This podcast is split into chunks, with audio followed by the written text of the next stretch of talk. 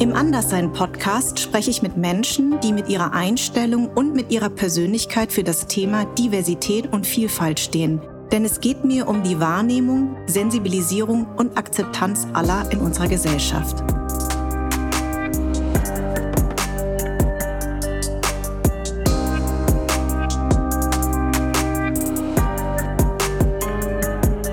Berlin ist zu Hause. Ich fühle mich wohl in Berlin. Also ähm, ich war mal auch in Hamburg unterwegs, ich war in Duisburg, da habe ich acht Jahre gelebt und das war für mich so die äh, reinste Geisterstadt, weil man Berlin einfach kennt. Mhm. Die Stadt, die niemals schläft, Ja. äh, immer was los, immer Action. Auch wenn du äh, um zwei Uhr Hunger bekommst, da kannst du irgendwo hingehen und, und, und, und was essen. Ja, das stimmt. Und in Duisburg war irgendwie ab 18 Uhr alles dicht Mhm. und ähm, das hat einfach keinen Spaß gemacht und ähm, Berlin ist einfach zu Hause und äh, ich würde Berlin auch nicht austauschen. Ich hatte auch die Möglichkeit damals nach Leverkusen zu Mhm. ziehen wegen Sport.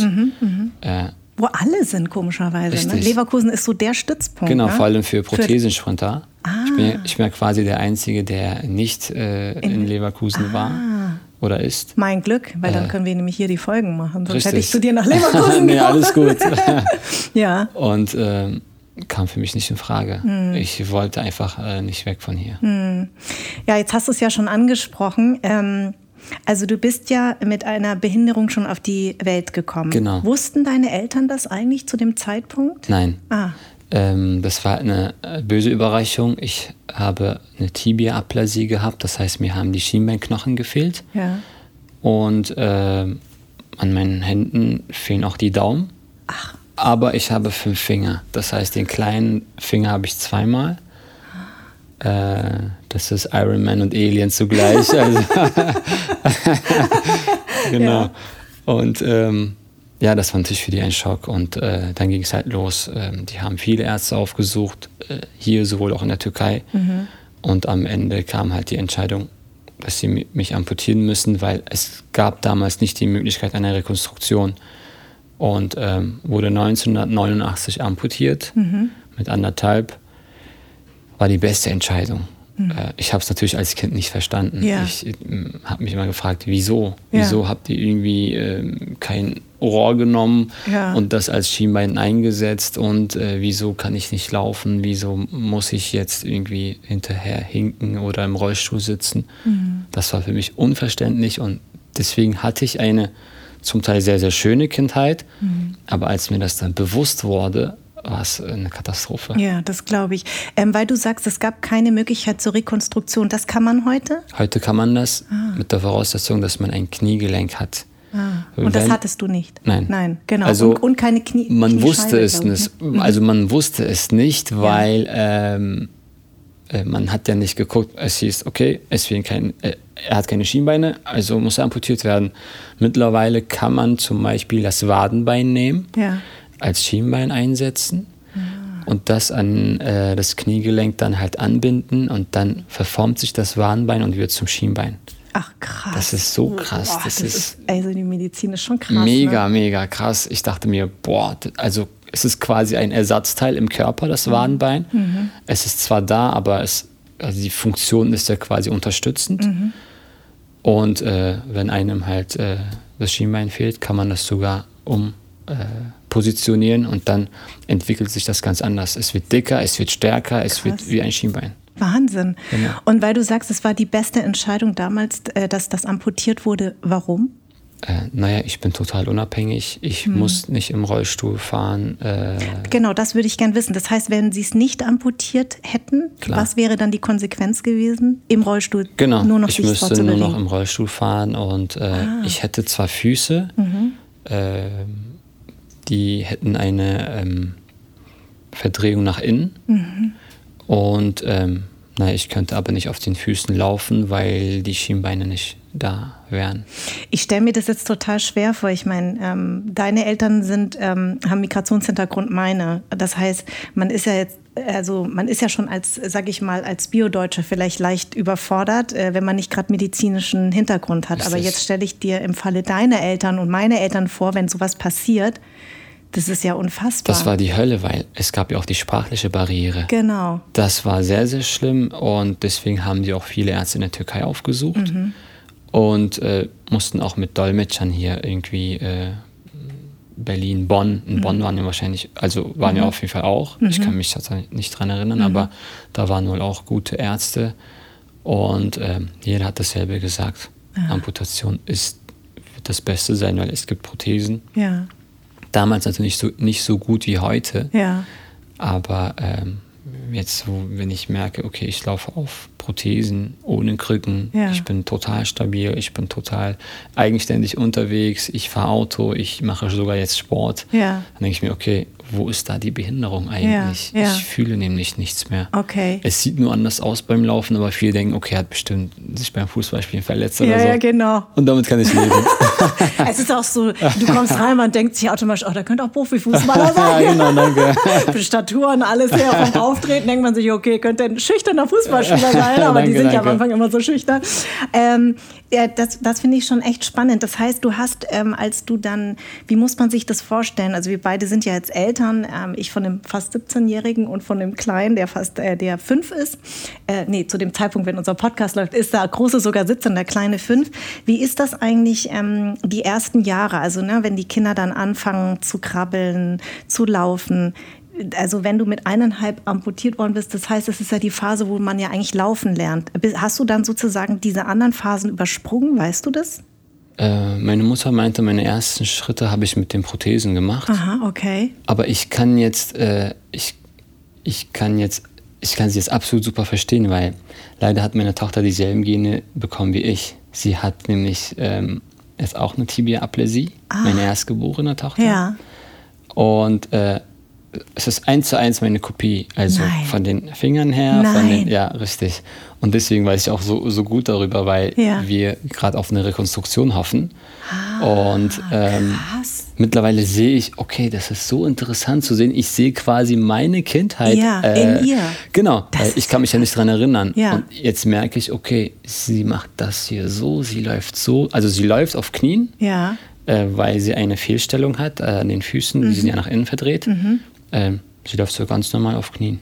Also Ah. äh, sie kommt damit gut zurecht Ja. zu Hause. Ja. Und an, sie ist super lebendig, sie ist immer, also sie ist immer in Action. Mhm. Dann denke ich mir, okay, wahrscheinlich war ich auch so. Krass, das ist ja echt krass. Ich wusste gar nicht, dass, also das heißt, es ist genetisch vererbbar, aber in deiner Familie kam das vorher nicht vor. Genau. Ach krass. Also die Hände schon. Mein Vater hat dieselben Finger. Nein. Deswegen sage ich immer, ich bin der echte Sohn, die anderen seid Fakes. genau. Ich Ja. bin der Auserwählte. Und ähm, jetzt hat es meine Tochter auch. Also du bist auch noch Matrix in einer Person, ja, der Sowieso. Auserwählte. was, frag mich, was noch hier während des Gesprächs zustande genau. kommt. Genau. Du bist irgendwann deine Homepage in den Ali, Iron Man, was haben wir noch gehabt?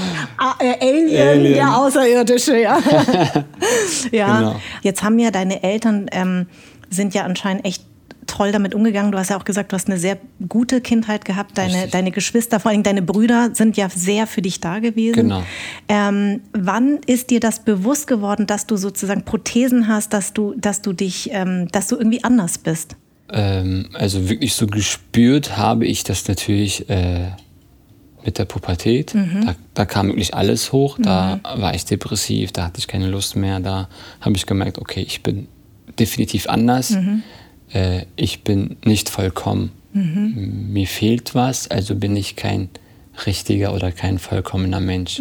Aber das mit dem Spiegelbild finde ich sowas von interessant, weil ich habe es gehasst, mich im Spiegel zu sehen, wenn ich laufe. Sagen wir mal, wenn ich auf der Straße bin und irgendwo äh, ist da In halt ein Fenster. Genau. genau. Und da habe ich nicht hingeguckt, weil ich wusste, ich kann nicht richtig laufen. Mhm. Und das hat mir immer so wehgetan. Ich habe ich hab, ich hab mich nie dabei beobachtet. Ja. Also ich wollte es nie, Ja. nie sehen. Weil ich wusste, okay, ich kann nicht richtig laufen. Ich Ja. habe Probleme, mein Gleichgewicht zu halten. Ähm, daher wollte ich das nie sehen. Und deswegen finde ich das ziemlich interessant. Ähm, klar gab es natürlich Momente, wo ich das halt gemerkt habe, okay, ich bin anders, äh, mir fehlen Beine. Zum Beispiel haben wir sehr oft Fußball gespielt. Ich war immer im Tor. Ich war auch ein guter Torwart. Mhm. Ja. Ähm, aber damals hatte ich noch keine Sportprothesen, deswegen haben meine Geschwister, meine Brüder eine Decke genommen, Mhm. halt ins Tor äh, irgendwie äh, Gelegt? gelegt Ja. und dann war ich quasi auf Knien ohne Prothesen, Torwart und bin hin und her gesprungen wie verrückt. Ach, krass. Und so, so haben wir gespielt. Es gab immer äh, Ihr habt immer Lösungen gefunden, genau. ne? Wir haben alles angepasst äh, und deswegen durfte ich auch immer mitspielen, immer mitmachen. Deswegen hatte ich auch eine super geniale Kindheit, ähm, bis irgendwann mal ich gemerkt habe, okay, es ist doch nicht so äh, normal in Anführungszeichen. Aber was ist bitte denn normal? Wenn dich jemand fragt, ähm, weil das ist ja eine ganz ewige Diskussion, äh, behinderte Menschen oder Menschen mit Behinderung. Das ist ja ein, ein, selbst in der Community wird das ja sehr, sehr viel diskutiert. Die einen sagen, bei Menschen mit Behinderung mögen manche mehr, weil der Mensch zuerst kommt, dann die Behinderung. Die anderen sagen, behinderte Menschen ist eigentlich eher das, was mich bezeichnet. Ich bin mir selbst unsicher, wenn ich die Texte schreibe, soll ich jetzt sagen, Menschen mit Behinderung oder behinderte Menschen. Ich mag nur behinderte Menschen nicht so gerne, wenn ich ehrlich sein soll. Ich finde, es fühlt sich irgendwie komisch an, aber ich bin nicht betroffen. Was sagst du denn? Ich sage Mensch mit Handicap, Ah. weil behindert wird leider aktuell so ein bisschen als Ausdruck oder als Ja. Schimpfwort Ja, benutzt. genau. Ähm, jetzt äh, als Jugendsprache ist es ja sehr, sehr weit verbreitet. Auch mit schwul zum Beispiel, ne? Genau. was für ein schwuler Pass oder so Richtig. im, im Fußball. Oder bist du behindert oder so, du Spaß. Und, Ja, genau. und da, dann denke ich mir so, okay, das ist, das ist eigentlich gar kein Ausdruck. Ähm, daher sage ich immer so, Mensch, Mensch mit, mit Handicap. Handicap, okay. Genau. Das, also, oder, oder Mensch mit einer Behinderung. Also Okay. jetzt behinderte Menschen definitiv nicht. Ja, finde ich auch. Weil behinderte Menschen, behindert ist gleich ein Ausdruck, Ja. daher kommt das so anders rüber. Genau, also das, okay, das ist ja schon mal gut, dass du mir das auch so sagst. Dein nächstes Ziel ist, äh, was kommt als nächstes? Die Paralympics, die nächsten? Äh, 2024 in Paris. In Paris, genau, Aber richtig. wir haben zuvor äh, Weltmeisterschaften und Europameisterschaften. Wie trainierst du? Trainierst du äh, jede, je, jeden zweiten, dritten Tag oder wie muss man sich das jetzt so vorstellen? Ich trainiere jeden Tag, Ja. Mhm. also Montag bis Samstag. Und ich habe auch äh, an zwei Tagen zwei Einheiten. Mhm.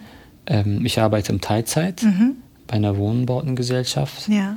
äh, habe einen Sponsoringvertrag, die unterstützen mich. Also ich werde für die Trainingslager und für Wettkämpfe freigestellt Mhm. Und arbeite aktuell nur 22 Stunden in der Woche Ja. und habe Gleitzeiten. Aha. Und deswegen kann ich alles so, So super anpassen. anpassen, Okay. dass ich dann sage, okay, ähm, ich arbeite zwei Tage von zu Hause aus Ja. und drei Tage habe ich äh, Präsenzpflicht. Okay. Ähm, da ich halt mobil bin, ähm, kann ich das alles so gut ähm, organisieren, dass Ja. ich dann halt auch kein Training verpasse. Und wo trainierst du dann hier in Berlin? Aktuell im Mommsen-Stadion Ah, in, in okay. Charlottenburg. Ah, Ich okay. bin ja auch zugleich der erste Paraathlet vom SCC Berlin. Ah. Ich habe jetzt ähm, 2020, Ende 2020, hatte ich so die Schnauze voll. Ich meinte, entweder höre ich jetzt auf, kurz Ja. vor Tokio, oder ich brauche halt neu, neues Input. Ich möchte neue Trainer haben.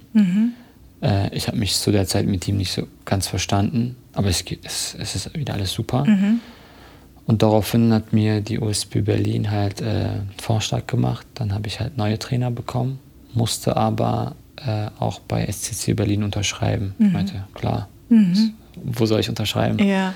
Und ähm, deswegen bin ich halt der erste Paraathlet Und, und die, diese Trainer, sind die darauf spezialisiert? Nein. Aha, das finde ich interessant. Äh, ich habe einen sehr, sehr guten, einen sehr erfolgreichen Trainer, der auch äh, die Schweizer Nationalmannschaft trainiert hat, der auch Trainer ausbildet. Und der hat eigentlich nur Superathleten. Und äh, für ihn war das eine Herausforderung. Ja. Er hat, äh, er hat gesagt, okay, ich finde es ziemlich interessant, sowas hatte ich noch nie. Normalerweise habe ich keine Kapazitäten, aber ich mach's. Ja, geil. Und äh, das war so gut. Das, also 2021, das Jahr war so perfekt, bis auf die Verletzung, die dann irgendwann mal kam. Ähm, ich habe so viel gelernt, so viel gelernt. Und ähm, war, also ich, bin, ich trainiere immer noch bei ihm und ähm, ich finde es super. Das finde ich interessant, dass du das sagst, weil ein Raoul, der bei mir ja zu Gast war, äh, Krauthausen, der ja im Rollstuhl sitzt, ne, den kennst du ja auch, der sagt eben, dass das so wichtig ist, dass äh, diese Inklusion, also das geht ja um die Begegnung zwischen Menschen mit Behinderung und ohne Behinderung, aber vor allen Dingen, dass man nicht immer dieses Bild hat, ein, ein Mensch mit Behinderung braucht oder mit Handicap braucht jetzt eine Special-Betreuung, ja, dass man für jeden Menschen mit Handicap auch einen eigenen Betreuer braucht. Deswegen finde ich das auch ähm, interessant, was du über den Sport sagst, weil ich mich echt häufig frage, muss man wirklich speziell dafür ausgebildet sein, eigentlich nein, weil es geht ja um zwei Menschen, die auf Augenhöhe miteinander auch sprechen und er, also er bringt seine Erfahrung wahrscheinlich rein und du ja auch. Ne? Genau. Also deswegen. Er muss ein bisschen umswitchen. Mhm. Er muss halt äh, verstehen, wie eine Prothese funktioniert, ja. wie die Prothese arbeitet ja. und ähm, kleine Anpassungen machen, aber das war es dann auch. Ja. Was sehr, sehr super gewesen ist, äh, war es, also ich habe jahrelang mit ähm, Paraathleten trainiert. Also es gab ja zwei Sperrwerfer noch in Berlin. Mhm. Ich war quasi der einzige Sprinter oder Weitspringer in der Gruppe. Und wir waren halt immer so als kleine Gruppe unterwegs. Und zum ersten Mal hatte ich so eine Trainingsgruppe, wo ich der einzige Paraathlet mhm. war. Es war so eine äh, inklusive Gruppe mhm. und wir sind auch mega divers. Wir haben einen Flüchtling aus Syrien, mhm. wir haben halt einen Russen aktuell, wir Mhm. haben äh, wirklich, der, der Trainer selber ist halb arabisch, halb deutsch. Mhm. Mhm. Und, und zum ersten Mal trainiere ich mit Athleten, die ähm, keine Behinderung haben. Mhm. Und das macht so Spaß. Ja, geil. Und wir springen zum Beispiel zusammen weit. Dann springt erst zum Beispiel der, äh, der Nicht-Para-Athlet, Mhm. danach springe ich. Ich springe dann natürlich bis, also ich springe auf jeden Fall ein bisschen weiter als Mhm. ich, aber trotzdem kann ich mich mit ihm so anlegen und dann so, okay, ich werde jetzt neun Meter springen und du wirst sehen und ich muss jetzt noch kurz meine äh, Blades äh, um, umstellen und dann wirst du sehen. Allein so äh, dieser Austausch, Ja. äh, somit nimmt man auch die Berührungsängste von, von Genau. anderen weg und Ja. das ist für mich sehr, sehr wichtig, Ja. weil ich sehe sehr oft Menschen, die eigentlich ähm, viel mehr wissen wollen, die sich aber nicht zu. Zu trauen, trauen. Zu, äh, zu fragen. Fragen. Genau. Genau. Und dann denke ich mir so, frag doch einfach. Ja. Äh, und es ist dann natürlich auch nicht so schön, wenn ich so sage, haben Sie eine Frage? Ja, genau. Her damit. Mhm. Aber ich sehe es ja an den Blicken. Oder, oder wenn die Kinder, die Kinder sind da die Besten. Genau. Die Da, Kinder. da schießen die sofort mit Fragen los. Genau. Und äh, erst dann kommen die Eltern Und auch dann, hinterher. "Psst, nee, nicht fragen. Nicht so. nur das, wenn, die, wenn die merken, ich kann, ich äh, gehe ganz locker damit um, dann kommen auch äh, Fragen von Eltern. Wo ich denke so, ah, okay, interessant und hier und da. Äh, ich war auch sehr oft mal ähm, in Schulklassen unterwegs, um generell auch so ein bisschen den Parasport so näher zu bringen den Kindern. Äh, habe, gebe auch meine Prothesen mal durch, weil ich es sehr, sehr für wichtig empfinde, dass die Kinder oder das generell ähm, die Gesellschaft das versteht, einfach mal diesen Kontakt hat. Es wird leider zu wenig über uns berichtet. Genau. Ähm, und mit solchen Aufgaben kann man äh, vielleicht den Parasport äh, allen anderen näher bringen. Also Ali, ich bin mir sehr sicher, dass deine Tochter, deine zweite hat äh, Nee, diese, aha. Sie ist gesund. Ah, also toll. wir sind auch gesund. Ihr seid auch gesund, aber sie hat diese, diesen Special-Effekt in ihrem Genau. Körper nicht. Ich bin mir ganz sicher, dass du deiner äh, Tochter ein ganz, ganz großes Vorbild bist, in dem so wie du bist. Also du bist ein wunder, wunderbarer Mensch mit einer Danke sehr. Wahnsinnsgeschichte. Und ich bin mir sehr sicher, der Struggle, den sie hat, den haben alle Jugendlichen, egal ob mit oder ohne Handicap. Richtig. Ja, also das ist, glaube ich, normal. Ähm, aber ich glaube, du wirst ihr da ähm, sehr gut helfen können. Da bin ich mir ganz sicher. Danke, danke. Vielen Dank, dass du mein Gast warst. Ich habe zu danken.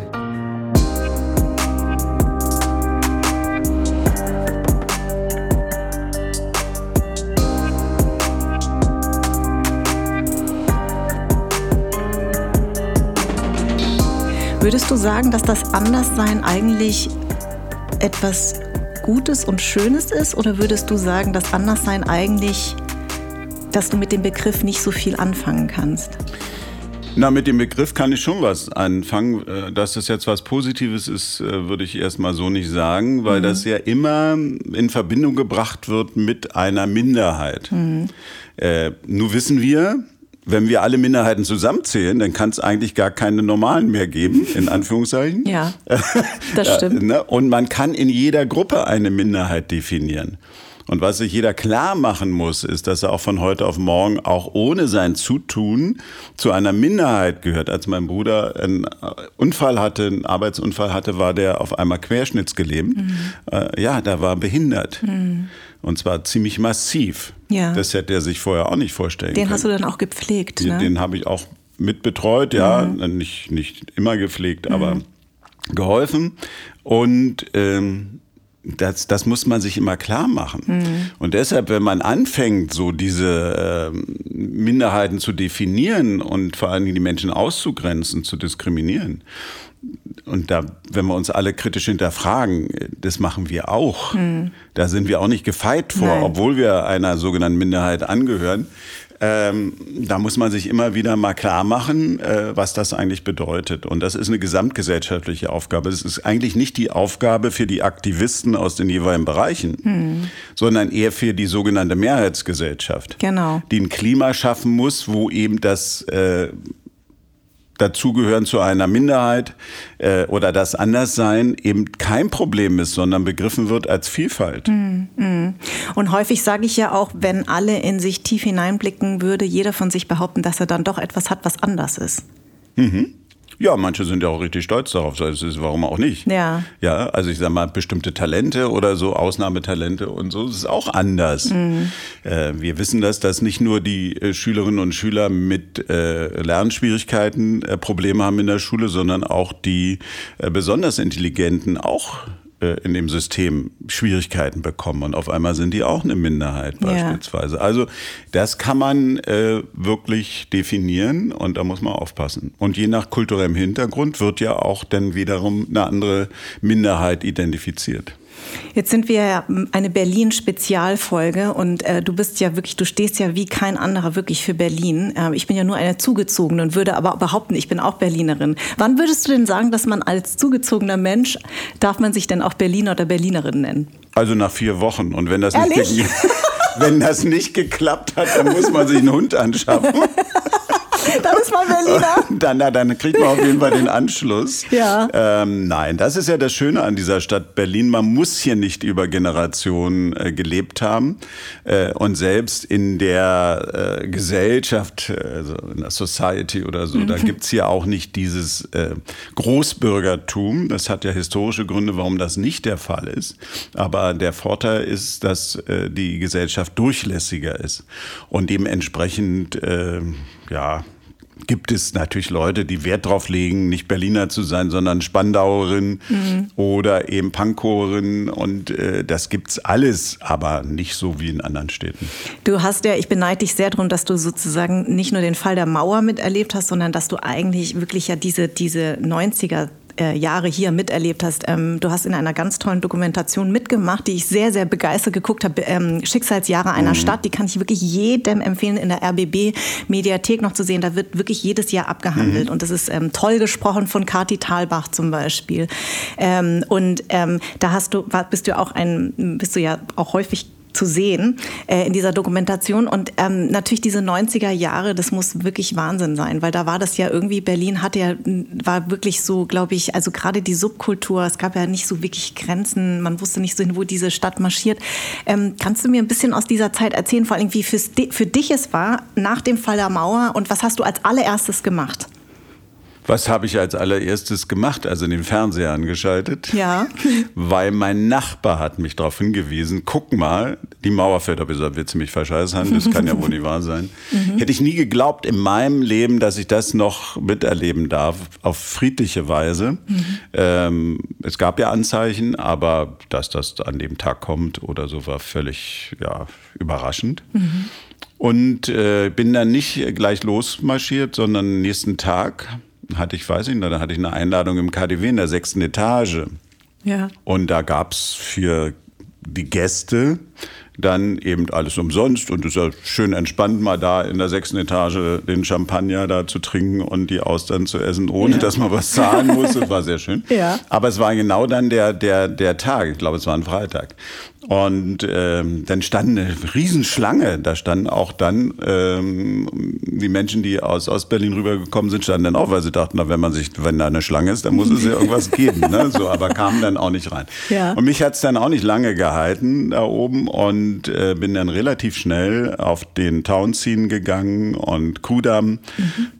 Und das werde ich nie vergessen, wie da die Trabis da kamen und die Menschen sich in den Armen lagen. Dann hatte man da Sektflaschen dabei gehabt und hat mit wildfremden Menschen ähm, das gefeiert. Mhm. Und äh, ich sage auch immer bei allen Problemen, die danach gekommen sind, diese Gedanken, also diese Zeit und, und diese, diese Atmosphäre, die muss man sich immer auch nochmal wieder ähm, in Erinnerung rufen, damit man das auch einordnen kann, was wir in der Tat für ein glückliches Volk waren. Ja. Äh, und äh, dass das möglich war. Ähm, und ähm, das war natürlich was Besonderes. Diese Euphorie, diese Anfangseuphorie hielt natürlich nicht die ganzen 90er Jahre, sondern war dann relativ schnell auch vorbei. So die sogenannten blühenden Landschaften, die Helmut Kohl versprochen hatte. Mhm waren denn die Rapsfelder, äh, aber nicht im wirtschaftlichen Bereich. Da mhm. war der Abbau. Berlin ja. hat alleine bis 1993 ich glaube, fast 300.000 industrielle Arbeitsplätze verloren, sowohl im ehemaligen Ostteil der Stadt wie im Westteil der Stadt. Im Ostteil der Stadt waren die Kombinate, die nicht mehr konkurrenzfähig waren. Im Westteil der Stadt, nachdem die Berlin-Förderung wegfiel, war die Berliner Wirtschaft äh, ja, abgewirtschaftet. Äh, und das war natürlich ein Riesenumbruch. Und dementsprechend war die Situation zwar kreativ mhm. mit den Nischen, Tresor und genau. mit den Technopartys und mit Freiräumen, die sich erschlossen haben haben. Da hat dann auch keiner nach einer Genehmigung gefragt. Die haben es einfach gemacht. Genau. Ähm, viele Künstlerinnen und Künstler sind in die Stadt gekommen, sehr international. Aber die Stadt war wirtschaftlich am Ende. Es war wirklich äh, Ebbe. Und äh, das war nicht gut für die Stadt. Mhm. Und das äh, wich dann auch irgendwo so einer Depression. Also diese Euphorie war dann nachher eher eine Depression. Und ja, das hat sich dann äh, über die ganze, über das ganze Jahrzehnt eigentlich hingezogen. Ich würde gerne noch eine Sache rausgreifen. Du hast mal gesagt, äh, in deiner Jugend hast du immer viele Partys im Keller gefeiert, mhm. weil du nicht so eine überbehütete Mutter hattest. Stimmt das? Ob es daran lag, weiß ich nicht, äh, aber die hat es zumindest ja zugelassen. Also mein, mein äh, Bruder, der hatte äh, bei uns im Keller da tatsächlich so einen so Partykeller ausgebaut. Ja. Ja, also selber gestaltet und alles und mit Bar und so. Und dazu der damaligen Zeit, bei mir in meiner Freundesklicke, ging man rundrum und äh, ja, wer einen Partykeller hatte und so eine Fete machen konnte, gehörte dann natürlich auch dazu. Und wir hatten ja ein Haus äh, und konnten das dann auch machen und meine Mutter hat das auch zugelassen. Und deshalb war das eigentlich ganz schön. Ja, das hat auch Spaß gemacht. War sie eine strenge Mama? Nö. Schon nie, nie, gewesen, weil du bist ja das Jüngste, ne? Beim ja. Jüngsten ist man ja nicht mehr so streng wie bei den Ältesten. Na, streng, nee, streng glaube ich in dem Sinne nicht, aber die hat schon äh, den Takt angegeben. Also ich konnte da nicht machen, was ich wollte. Ja. Aber Sie hat mich relativ früh äh, auch äh, eigenständig was machen lassen. Also ich hatte keine Probleme gehabt, äh, zur äh, Fete zu gehen in der Kirchengemeinde oder so. Da konnte ich auch bis über Mitternacht, also auch noch, äh, noch nicht so alt war. Ja. Wenn ich zu Hause war, dann musste ich um 8 Uhr ins Bett gehen. Völlige äh, Schizophrenie. Ja? ja. So, da konnte ich draußen, konnte ich da bis Mitternacht und dann zu Hause musste ich um 8 Uhr ins Bett gehen. Ähm, das fand ich ein bisschen inkonsequent, aber nö, nö, die hat schon Vorgaben gemacht und äh, aber auch immer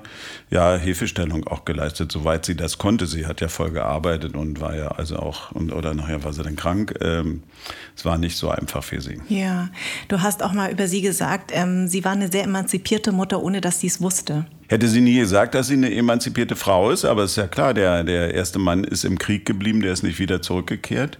Äh, da hatte sie drei Kinder mhm. äh, und äh, musste ja die Familie ernähren. Ja. Und das hat sie gemacht. Und dementsprechend war es für alle anderen Partner, die danach kamen, die ja aber noch in so einer Generation ja auch groß geworden sind, wo ja der Mann ja. also die Familie ernähren muss und weiß ich weiß alles. Und wo die Frau noch sich äh, fragen muss, ne? Wo na, die Frau noch fragen muss, wenn sie arbeiten, arbeiten gehen na, also darf. Ne? Mhm, genau. Das glaubt man ja alles nicht, wie lange das überhaupt noch gesetzt war. Ja. Ähm, da hat sie das natürlich nicht mehr abgegeben. Die mhm. äh, war dann selbstständig und da hatte jede pa jeder Partner das auch schwer gehabt. Also das war ja nicht so leicht. Äh, aber da war sie auch so ein ostpreußischer Dickschädel und ist da durch die Wand gegangen und hatte oft auch Glück gehabt, dass einige die Wand verrückt haben, ja. damit es nicht so hart war. Das glaube ich. Ähm, wie ist dein Verhältnis überhaupt mit deinen Geschwistern jetzt? Ja, die sind äh, leider alle schon tot. Alle? Äh, alle schon tot, ja. Na, ich bin ja der. Ich wie gesagt, der letzte Mohikaner. Ja. Und äh, ja, das war immer ja auch unterschiedlich. Ja, man war ja wie gesagt, dadurch, dass die älteren Schwestern ja auch nicht äh, mehr zu Hause gewohnt haben, ja. war das ja eher ein distanzierteres Verhältnis oder was heißt distanziert? Also nicht in dieser typischen Rolle, wo die man täglich mit den Geschwistern da rangeln musste. Mit den beiden Brüdern war das schon, weil ich da auch der Jüngere war. Äh, da war es schon, also auch die üblichen Auseinandersetzungen, die man so macht in der Kindheit mit seinen älteren Geschwistern. Ja, das kenne also ich kenne das leider nicht, aber ähm, ich hätte sie gerne gemacht diese ähm, äh, diese Erfahrung und ich habe auch immer meine Freundin darum beneidet, ältere äh, Brüder zu haben, weil ich immer mhm. natürlich schockverliebt war in diese Brüder und habe gedacht, wenn ich jetzt einen großen Bruder gehabt hätte, ja, dann wäre er mit dem jetzt befreundet und dann wird's da total abgeben, habe ich mir noch gedacht. Die haben mich natürlich überhaupt nicht ernst genommen. Ich muss ja sagen, dass ähm, Berlin ähm, für mich ja eine Art Befreiungsschlag war, weil ich bin ja in München groß geworden und ähm, tatsächlich war ich erst überfordert mit dieser Anonymität und dieser Großstadt, aber ähm, ich habe dann nach einem halben Jahr kam ich hier an und wollte auch wieder nicht weg. Und es ist ganz interessant, wenn man so ein bisschen über Energien spricht, ist tatsächlich bin ich hier ruhiger geworden als, als in äh, München. Ist, geht es dir denn so, dass wenn du in Berlin bist, dass die Leute dich auch weitgehend in Ruhe lassen? Also sie sagen vielleicht mal Hallo Klaus oder Hallo Herr Wowereit, aber ansonsten lässt man dich doch in Ruhe, oder? Also und ist es in anderen Städten, wenn du es jetzt so vergleichst, ähm, anders?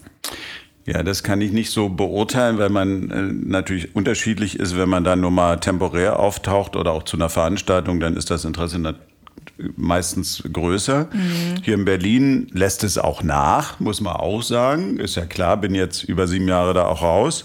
Ähm, und äh, aber klar, erkennen mich noch und grüßen dann schön und machen auch mal, wie der Berliner ja so ist, so einen flotten Spruch aber ist keine Belästigung. Ja. Also und ist meistens sehr, sehr freundlich oder fast immer freundlich. Aber du hast ja 90-prozentigen Bekanntheitsgrad. Also ja, ja, aber trotzdem, das geht ja auch dann, wenn, und gerade jetzt ja natürlich mit Maske und so, ja. äh, waren die letzten zwei Jahre dann natürlich ein bisschen anders. Aber ja, nee, das ist aber sehr schön und freut mich auch, wenn die Leute mich noch kennen. Was wünschst du denn dieser Stadt? Ja, was wünsche ich dieser Stadt? Äh, eine mutige Politik. Mhm die nicht nur Kompromisse macht und die vor allen Dingen ja, das Fortkommen dieser Stadt im Auge hat und äh, dass diese Stadt sich entfalten kann in einer liberalen, im besten Sinne des Wortes, äh, Gesellschaft, die Menschen einlädt, hierher zu kommen und äh, friedlich miteinander zu leben und äh, sich sehr international aufstellt und zukunftsorientiert ist. Das wünsche ich ein und vor allem jetzt in diesen Kriegszeiten äh, in Europa äh, wünsche ich uns Frieden. Mhm. Wir merken jetzt ganz deutlich, wie wichtig das ist und wie privilegiert wir die letzten Jahrzehnte waren ja. nach dem Zweiten Weltkrieg und äh, das ist das Wichtigste. Danke dir für das Gespräch. Bitte, alles Gute.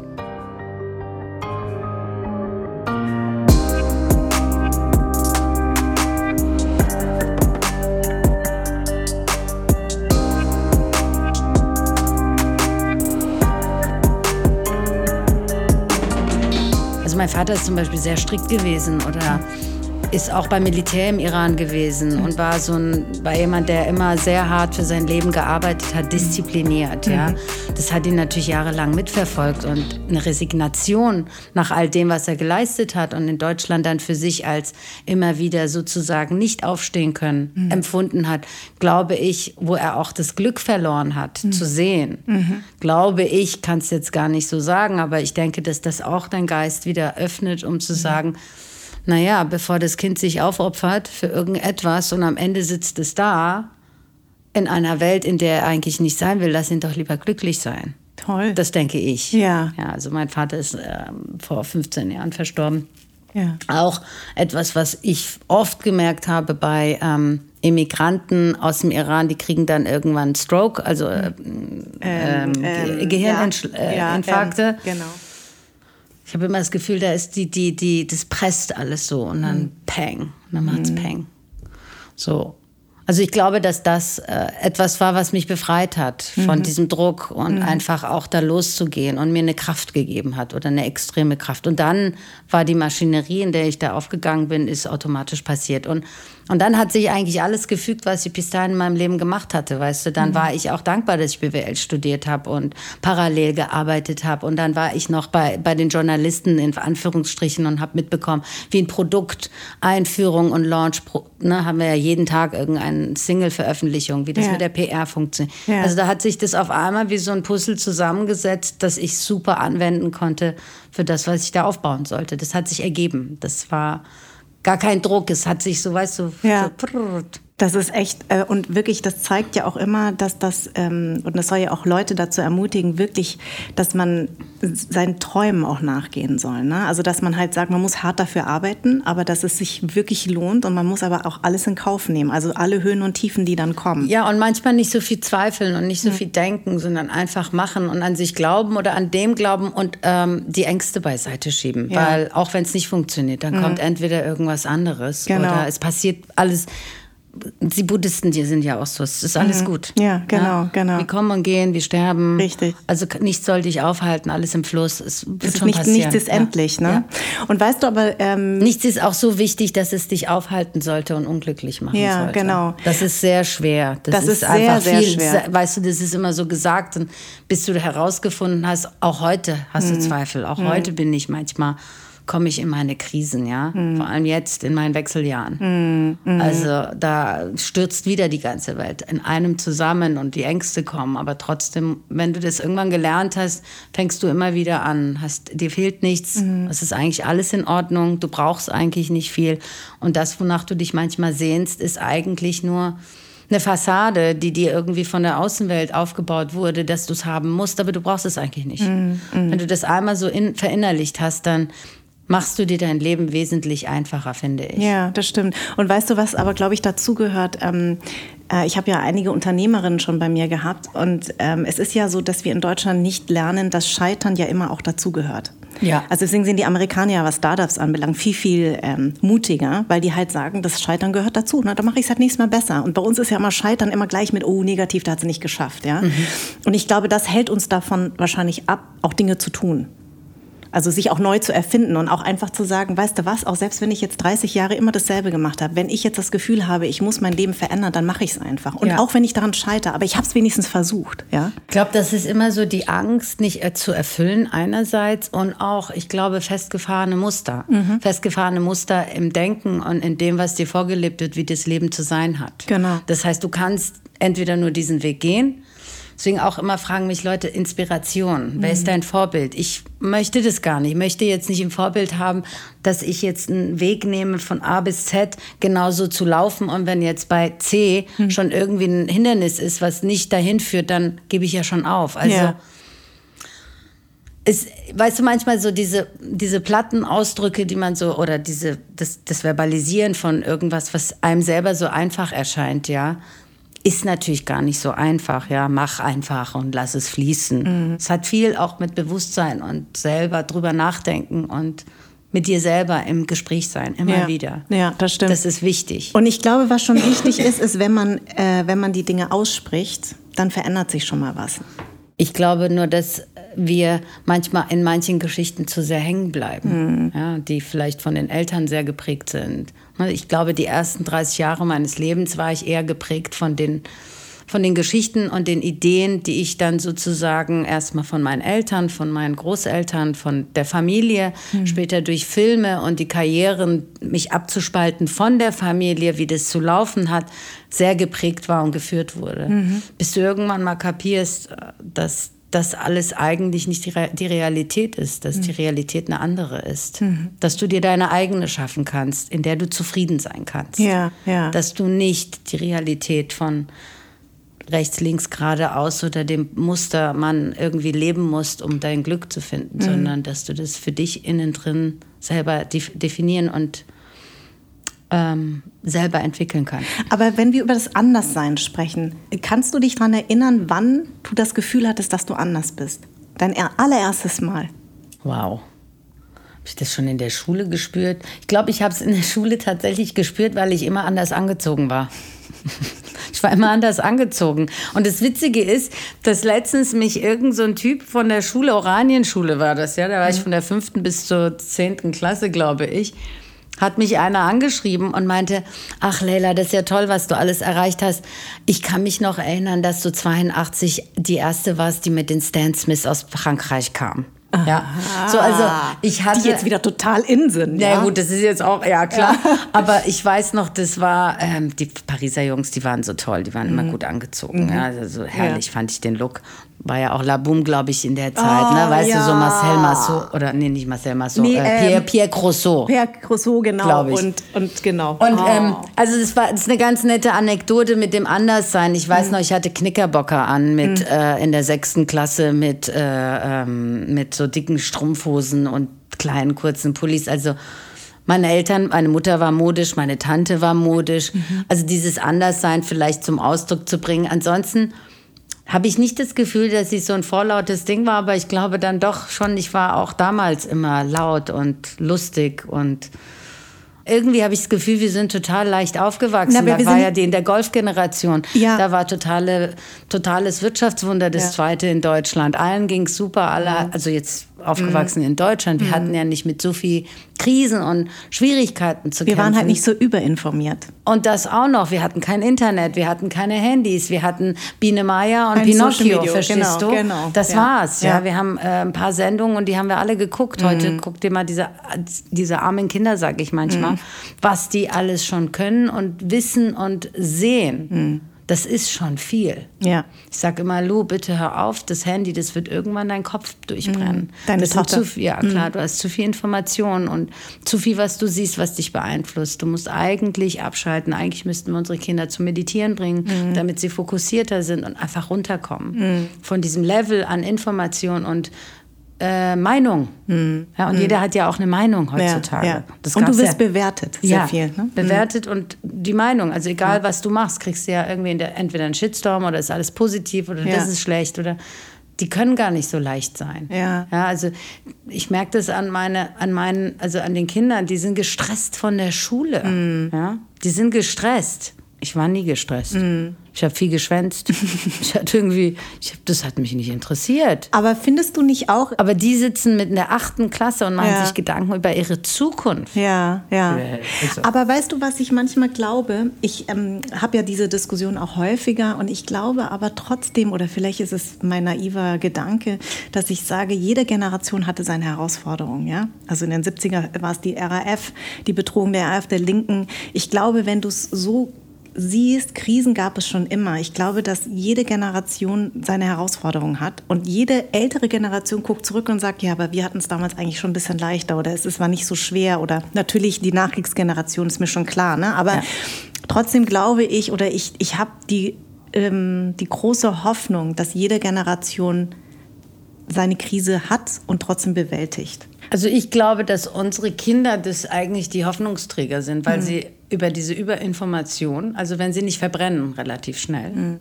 Ja, also verbrennen im Sinne von geistig als auch körperlich, was ich sehr häufig sehe an den sozusagen jungen Praktikantinnen oder Praktikanten oder auch junge Mitarbeiter, Ja. die nach drei Monaten eigentlich schon gelangweilt sind und einen neuen Job suchen, die echt oft krank sind, die oft beim Therapeuten sind. Also die haben alle irgendetwas mit sich rumzutragen, das bei uns eigentlich nicht war. Nee, ja? das stimmt, ja. Ich glaube allerdings, dass irgendwann so eine Wende kommen wird, dass diese überinformierten Kinder irgendwas besser machen müssen und wollen. Ja. allein schon, wenn wir über diese Nachhaltigkeitsebene sprechen, ja, dass unsere Kinder so viel mehr wissen. Und das ist meine Hoffnung, meine naive Hoffnung, dass die eigentlich vieles verändern werden. Ja. Was wir eigentlich durch unsere Leichtigkeit kaputt gemacht haben. Ja, ja. Weil wir waren so leicht, dass wir eigentlich nur einen Tunnel hatten, in dem wir gewachsen sind.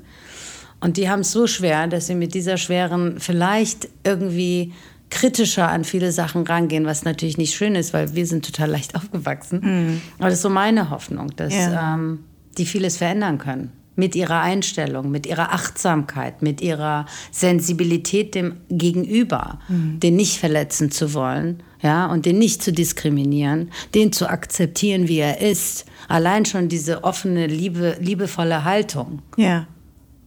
Dass die nicht negativ äh, in, in, Neid oder sonst irgendwas auswächst, sondern dass das eigentlich mehr in Liebe sich mhm.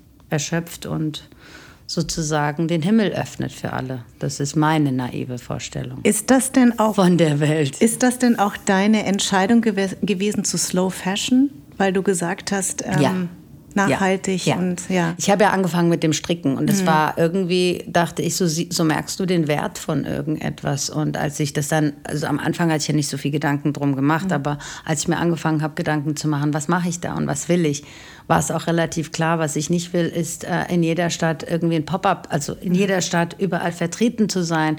Auch damals schon wusste ich, okay, also wenn du dann irgendwie, egal wo du hinfährst, wenn alles gleich aussieht, ist es langweilig. Ähm, und auch die Art und Weise, wie sozusagen der Markt systematisch von den großen Ketten kaputt gemacht wurde, das hat mir wehgetan. Ich bin mhm. doch ein bisschen traditionell und versuche an Sachen, bestimmten Sachen festzuhalten. Das heißt, auch mit dem Online-Business war ich am Anfang so ein bisschen gefangen und äh, wollte nicht Online-Shops bedienen, weil ich mhm. dachte, dann stirbt der stationäre Handel aus. Aber damals war das, ja, für mich, gute Qualität war für mich wichtig und das kannst du dann nicht irgendwie alle zwei, drei Monate machen. Vor allem auch nicht mit den, mit den Ressourcen, die mir dazu zur Verfügung standen von Anfang an. Ja. Und eine bewusste Entscheidung dann auch, als es uns besser ging oder als es auch Lala besser ging, mhm. war es immer noch eine bewusste Entscheidung, alles nicht klein zu halten, aber auf dem Level zu halten, dass du kontrollieren kannst, ohne gierig zu sein, um die Welt mhm. erobern zu wollen. Mhm, mh. Weißt du, das mhm. braucht man nicht. Ja. Man muss, ähm, auch als ich anfing, habe ich gedacht, am schönsten wäre es, wenn die Firma für jeden irgendwie was ja, Fruchtbares hergibt und man genug Reserven hat, um sozusagen allein schon die Computer neu zu kaufen. Mhm. Das wäre die beste Form für mich, mhm. ohne noch mehr wollen zu wollen. Ja. ja. Trotzdem was Schönes zu kreieren. Ja, ja. Da kommst du aber leider an deine Grenzen, wenn du dann irgendwann mal auch bei der Bank bist, dann fragen sie dich, wie sieht denn ihr Plan aus? Mhm. Mein Plan sieht aus, einfach da hängen zu bleiben, wo ich bin und meine Mitarbeiter zu zahlen, mich zu zahlen und dann ist alles super. Ja, ja. ja Entschuldigung, da können wir ihnen sicher kein Geld geben. Ja. Also wie ist der Plan? Ja, der Plan ist ganz groß zu werden und Milliarden Milliarden zu machen, ah, dann kriegen sie Geld. Ja. Also da merkst du auch, du kommst natürlich mit der, der Einstellung und mit dem, wie du eigentlich gerne dein Leben leben würdest, manchmal an deine Grenzen und musst manche Sachen irgendwie ein bisschen anders machen, als wie du willst.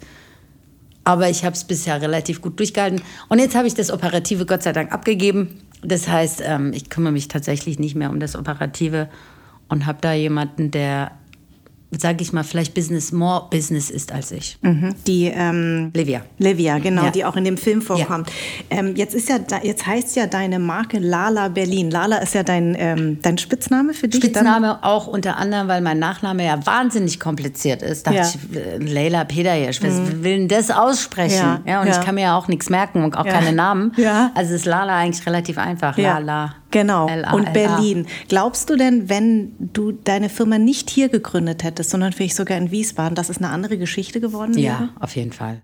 Ich meine, natürlich hat die Stadt mir zugespielt. In der mhm. Zeit, wo ich hier sozusagen angefangen habe, hat ja auch diese ganze Modegeschichte, sage ich mal, in Berlin nochmal seinen zweiten Lauf genommen, nachdem es in den 20ern mal hier so eine ansässig Modeindustrie gab. Mhm äh, fing das ja auch mit der Messe hier an. Ja. Und ähm, ja, ich glaube nicht, dass ich das in der Form hätte aufbauen können. Mir hätten ja, ich meine, ich konnte ja auch eigentlich gar nichts, ja. ja? Das ja. heißt, ich habe ja auch viel gezogen und mitgekriegt und mitgenommen mhm. und ähm, also ich bin ein sehr großer Fan deiner Mode. Ich habe auch ein paar Teile bei mir zu Hause Danke. hängen, die ich sehr, sehr pflege und sehr, sehr liebe und Ach, sehr schön. schätze, weil es halt eigentlich total mein, mein Stil ist auch. Ne? Also ich liebe das. Und es ist wirklich qualitativ ganz gut. Es ist jetzt nicht Geschleime, sondern ich habe das tatsächlich wirklich zu Hause und ähm, bin wahnsinnig gern auch in deinem Laden. Danke. Ähm, und man erkennt auch, wenn man auf der Straße ist, man erkennt deine Sachen. Das ist echt total toll. Und könntest du dir vorstellen, woanders mal mit deiner Marke hinzugehen? Oder? Ja, auf jeden Fall. Also ja. ich meine, wir haben ja jetzt jetzt als letzt, wir waren ja immer jetzt in Dänemark. Mhm. Und jetzt sind wir so ein bisschen in Europa ein bisschen mehr ausgebreitet.